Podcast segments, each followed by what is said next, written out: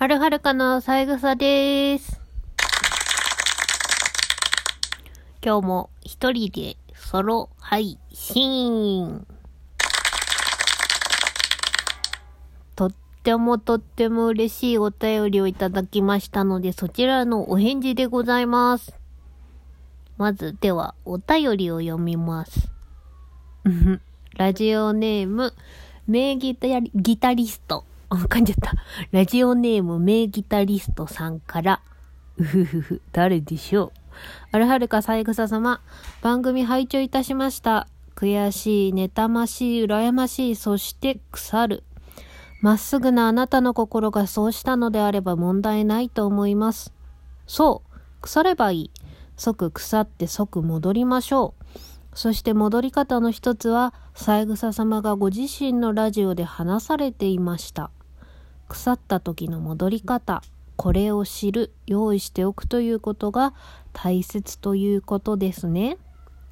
笑う笑わせてもらう笑えるものを用意しておく。決してそんなつもりがないものでも受け取り方によってはそんな風に使える。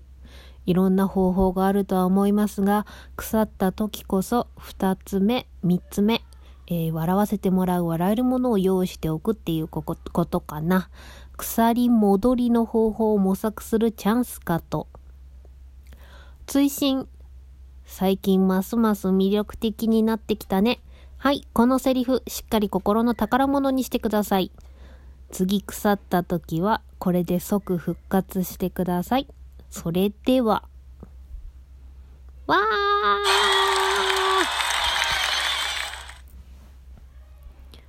こんなに嬉しいお便りは本当にありがたいのです。私いろんな人のいろんな言葉本とかツイッターとかなんかウェブの記事とかで読んであこれは大事だなって思ったこと。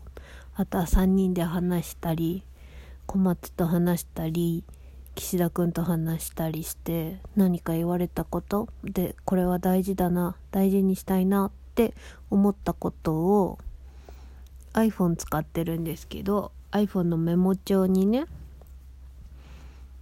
貼り付けて取っとくんです。でこの名ギタリストさんからいただいたお便りも、もちろんメモ帳に貼り付けました。すごくない？最近ますます魅力的になってきたねお世辞だと思うし。うん、でも、嬉しかったなぁ。まっすぐなあなたの心がそうしたのであれば問題ないと思います。腐ればいい。即腐って即戻りましょう。忘れがちよね。腐ったらいけないって思って、腐ったらいけない。腐ったらいけない。腐ったらいけないって思って思って思って思ってやってきた時期が長かったんだなーって。でも戻れればいいんだよね。戻れる場所に。うん。それを思い出させてくれました。名ギタリストさんありがとうございました。今日はちゃんとラジオネームでお呼びしましたよ。あれ誰のことかなでね、このお便りの中で笑わせてもらう笑えるものを用意しておくっていうのが書いてくださってたんだけどそれでふと思ったのが私アルハルカの他の2人ね小松と岸田くんにすげえ笑わせてもらってんだないつもって思ったんですよ。2人と一緒にいることで。めちゃめちゃぶつかって超険悪になってスタジオもうほんとスタジオで練習してる時ねムード最悪みたいな時期もあったけどトータルで見ると、うん、何回か前に、あるはるかの思い出みたいな3回にわたってやったけど、やっぱ、笑わせてもらってんだよね。二人に。私、小松によく言われるんですけど、ふみちゃんって顔にしわないよねって言われるんですね。これ自慢じゃなくて、全然普段笑ってないから、あの、笑いじわってあるじゃないですか。目尻とかね、お口の周りとかがないって言って、昔からよく言われてたんですよ。で、一時期は、ほんと口角下がってるよねっ。口の端ね。でも、いつだったかな？最近口角上がってきたね。みたいなこととか、ユーモアもあったんだね。みたいなこととか、これは最近だけど言われるようになって。なんかこう、自分の性質？それは性格と呼べるのか？もともとなんだか持って生まれたもの自分じゃコントロールできないものとして何かあった時にどうしてもそれそのものをねじーっと見つめて見つめて見つめてなんかこうその対象が焼け焦げるまでぐーって考えちゃいがちなんだけど特に10代20代とかエネルギーあり余ってるからさなんかそういう風にやりがちだったんだけどでも私たちのライブに来てくれた学生時代の友達にそういえばってそれも一緒に思い出したんだけどもっとなんか日常のことを歌ってもいいのになって思ってたよみたいなことを本当に最初の最初の頃に言われてそれって多分もっと肩の力を抜いてみたいなことだったと思うんだよね。でその肩の力を抜くと何かこう羨ましい妬ましいってなった時にうーってなっちゃう腐っていく自分。そこにとどまってしまう自分っていうのがなんかつながったような気がして。そっか。腐っても戻ればいいんだなって。で笑わせてもらってたから2人に。今も。だからここまで来れたんだなーって。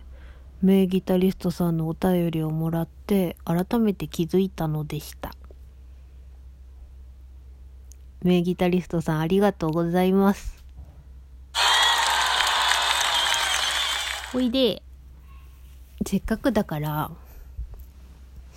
身内だけれども二人のこんなところが素敵だなというところをですね私勝手に発表したいと思います。今日は小松編。小松のこんなところが素敵だよ。うんとね、まず、かわいい。で、ちょっとまあ、ルッキズムにつながっちゃうかもしんないけど、本人全然そういう風に思えてないんだけど、小松は可愛いです。可愛い生き物です。で、2個目が、よく笑う。うん。笑わせてもらうとつながるね。小松自身がよく笑うんですよ。で、3個目が、ユーモアがある。これも笑わせてもらうとつながるね。よくそんなこと思いつくな、みたいなことで、岸田くんとゲラゲラゲラゲラ笑ってる。今3つ言った？で、4個目が、実はめっちゃストイック。なんか、みんなの前、ライブとかの時とか、ラジオトークの時とかは、なんか、面白い感じのところしかもちろん出さ、出さないというか、まあそういう場所じゃないからね。でも、彼女は超ストイック。うん。